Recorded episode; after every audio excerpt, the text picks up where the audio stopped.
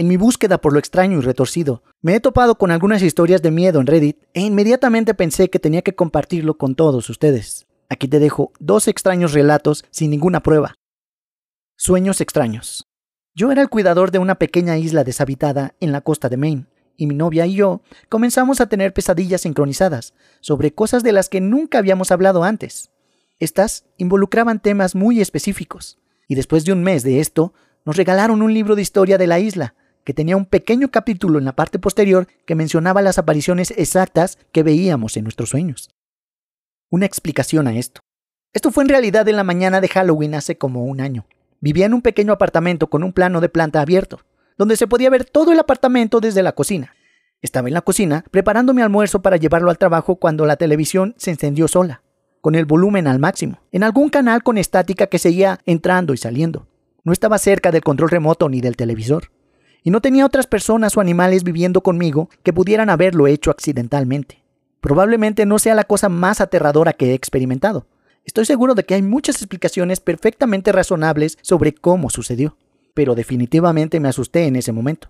Nunca había sucedido antes, y no lo ha hecho desde entonces. Salió de la habitación. Un buen amigo mío, mientras hacía sus rondas cuando era un joven interno, ahora es neurocirujano, acababa de mirar a una paciente moribunda. Después de acomodar a la paciente, salió de la habitación y se sentó en una silla cercana para escribir su informe. Al cabo de unos minutos, miró hacia arriba y vio a esta paciente caminando por el pasillo. Llamó a la mujer, pero no hubo respuesta. Cuando él se levantó para caminar detrás de ella, ella desapareció. Caminó rápidamente hacia la habitación de los pacientes y vio una luz debajo de la puerta. Cuando abrió la puerta, estaba completamente oscuro en la habitación. Así que encendió la luz de noche, se acercó a la paciente y buscó su pulso. Ella había muerto. Él jura que esta historia es real. Carretera del terror. Crecí en un pequeño pueblo y viví en el campo. Mi madre y yo regresábamos a casa de Walmart muy tarde una noche. Todavía tenía mi permiso de aprendiz, así que quería tomar una carretera con menos tráfico. Cualquiera que haya vivido o estado en el país alguna vez sabe lo espeluznantes que pueden ser estos caminos en la noche. Iba por una curva, justo antes de un puente de un carril, así que disminuí la velocidad en caso de que tuviera que detenerme. De la nada, esta mujer salta delante de mí al lado del conductor de mi auto y comienza a golpear el capó. Su boca se movía, pero no podía entender lo que me estaba diciendo. Mi madre comenzó a enloquecerse y me dijo que no me detuviera y que siguiera conduciendo. Seguí, y ambas miramos hacia atrás para ver dónde estaba ella, y no había nadie ahí. Al día de hoy mi mamá y yo todavía lo recordamos claramente. Resulta que aparentemente hay una leyenda acerca de una mujer que murió alrededor del puente y que supuestamente se puede ver a veces tarde en la noche. Hasta la fecha se me pone la piel de gallina solo de pensarlo. Relato salvaje. Cuando tenía 12 años, mi madre y yo estábamos viendo la televisión en su habitación. Fue una de esas tardes de verano realmente sofocantes. Señalando lo obvio, dije en voz alta, hace mucho calor aquí. Inmediatamente, el ventilador que estaba en la cómoda, a metro y medio de distancia, se encendió. El interruptor no pudo ser activado por accidente. Estaba bastante pegado y requería un poco de esfuerzo para pasar de apagado a encendido. Realmente no puedo explicar cómo sucedió eso, pero me gusta pensar que fue un fantasma amistoso. Infierno en la torre. Crecí en una casa en el lado oeste de Chicago. Esta casa fue construida alrededor de 1890. Me imagino que al menos una persona murió ahí. Cuando mi hermano tenía unos 5 años, estábamos viviendo en el segundo piso, alquilando la planta baja a mi tía. El tercer piso estaba en su mayoría quemado y era inhabitable.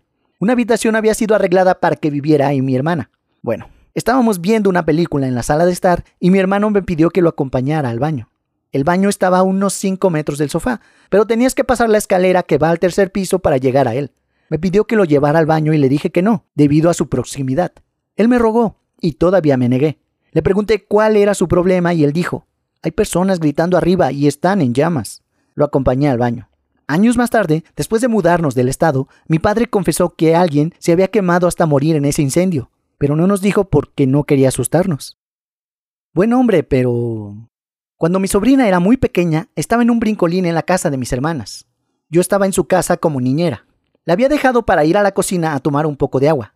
Los perros labrador de mis hermanas probablemente estaban olfateando y lamiendo su cabeza, porque podía escucharla riendo como si se estuviera divirtiendo mucho. No me había dado cuenta de lo frío que se había vuelto el ambiente. Entonces lo escuché. Un fuerte golpe seco como de madera. Parecía que un trozo de madera grueso se había roto por la mitad de repente, o un árbol había sido derribado. Corrí a la habitación y lo que vi y olí me asustó. Los perros estaban acurrucados en la esquina gimiendo. Mi sobrina estaba mirando fijamente la esquina del techo con los ojos muy abiertos. Hacía frío y olía a colonia Stetson. La cargué y decidí ir a una habitación diferente. Cuando mi hermana finalmente llegó a casa, le conté lo que pasó. Ella simplemente puso los ojos en blanco y dijo, ese fue Hugh. Estaba confundida. Ella dijo que Hugh era el anterior propietario de la casa que había muerto 10 años antes de que su esposa la vendiera. Ella dijo que a él le gusta seguir a mi sobrina y que puedes darte cuenta de que está ahí porque los perros se vuelven locos, hace frío y huele a colonia barata. No creo en esas cosas, pero sí creo en esa sensación que tienes en tus entrañas cuando algo no se siente bien. Ahora cuido a mi sobrina en mi casa. Lo siento, Hugh. En la ventana.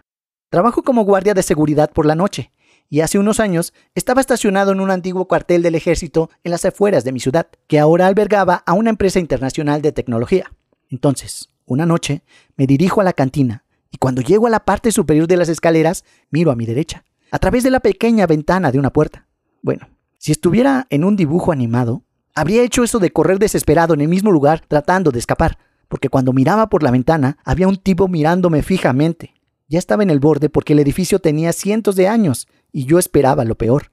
Pero me sentí aliviado cuando volví a revisarlo, y me di cuenta de que era solo mi reflejo. También lo ve. Cuando era niño, los gabinetes de la casa de mis padres se cerraban de golpe cada noche después de que mi padre se quedaba dormido. Luego, hace aproximadamente siete años, después de destruir el interior de la casa y agregar una parte más, veía una figura en la puerta de mi habitación en momentos muy extraños. Luego, a veces durante el día sobre mi hombro, veía a un hombre vestido con un traje negro y pelo blanco. En este punto estoy viendo esta figura tan a menudo que empiezo a cuestionar mi cordura. La última noche está ya fuera de mi armario y finalmente veo la cara aterradora de este anciano. Cierro los ojos, grito y espero. Cuando abrí los ojos, se había ido. La imagen se quedó grabada en mi mente desde entonces. No lo volví a ver después de esa noche. Ahora, unos años más tarde, estoy en la universidad para mis vacaciones de otoño y voy a ver una película con mi familia. Mis hermanos y yo conducimos a casas separados de nuestros padres y al estar cerca de Halloween contamos historias de miedo. Cuento mis experiencias con el anciano. Mi hermano menor, que tenía 16 años en ese momento, comienza a enloquecer. Él había visto al hombre corriendo hacia él desde su armario las últimas dos noches seguidas. Nunca hemos vuelto a hablar de eso. En mitad de la noche. Pocas semanas después de que mi madre me diera luz, fue a verme a la mitad de la noche porque estaba llorando. Cuando entró en la habitación, vio una figura oscura de un hombre que ella creía que era mi padre que me estaba abrazando y decidió volver a dormir. Por la mañana, ella le agradece a mi papá por cuidarme, y resulta que mi padre ni siquiera estaba despierto en ese momento, y que nadie más estaba en el apartamento. Esto empeora más tarde en la vida. No solo yo, sino mi hermana, primos y amigos lo han visto en algún lugar de nuestra casa, todos en distintos momentos y normalmente no se lo decimos a nadie a menos que lo hayan visto y nos siga a donde sea que nos movemos. Y en este punto, mi familia y yo hemos aprendido a ignorarlo, porque todos sabemos que está ahí. Los ancianos. Solía trabajar como voluntario en un asilo de ancianos donde teníamos varios casos en los que los nuevos residentes describían con precisión a antiguos residentes, con camisones específicos o con el color de sus gafas, que yo y el personal sabíamos que habían muerto en esa habitación y se quejan de que entren a la habitación por la noche. Luego, una vez que estaba caminando por el pasillo, normalmente hace un calor incómodo ahí dentro, pero sentí un escalofrío y la piel de gallina. Uno de los auxiliares de enfermería dijo que acababa de caminar a través de un fantasma. No pude volver a calentarme por el resto del día. Había luces parpadeantes y televisores encendiéndose. Varios miembros del personal eran del mismo país del sudeste asiático, y ellos hablaban de fantasmas, y falta de respeto por los muertos, tanto que la gerencia hizo que alguien viniera a hacer una ceremonia a la luz de las velas. Y esta dama con cristales y rastas entró para hacer una limpia. Las cosas se calmaron después de eso. Las luces se mantuvieron mejor y los residentes parecían más tranquilos. Me dan escalofríos. Cuando era más joven solía vivir en el bosque y podía ver un cementerio desde mi porche trasero. Una Pascua, recuerdo que me desperté y vi al conejo de Pascua, uno de esos disfraces terroríficos. Lo que realmente me impresiona es que recuerdo haber olido a heno húmedo. Cuando me desperté, no se lo conté a nadie. Pero había un nuevo huevo de Pascua en mi casa que mis padres no habían escondido. Años después, cuando estaba en la escuela secundaria, les pregunté a mis padres si alguna vez se habían vestido como el conejo de Pascua y habían entrado a nuestra habitación. Dijeron que nunca pasarían por tantos problemas. Luego, mi hermana menor, con la que compartía una litera cuando sucedió esto, dijo que recordaba cuando el conejo de Pascua entró en nuestra habitación e hizo un comentario sobre el olor a heno. Estaba aterrorizada de que ambas recordábamos ver a una persona vestida de conejo en nuestra habitación. Para hacerlo aún más extraño, les conté a los amigos con los que me senté en el almuerzo lo que sucedió. Una de las chicas era mi vecina de enfrente. Ella me dijo que una Pascua hace mucho tiempo miró por la ventana durante la noche y vio al conejo de Pascua parado en la entrada de su cochera. Me dieron escalofríos. Al día de hoy estoy aterrorizada de personas con disfraces de conejo. Espero que no te moleste dormir con la luz encendida esta noche. Eso es todo amigos.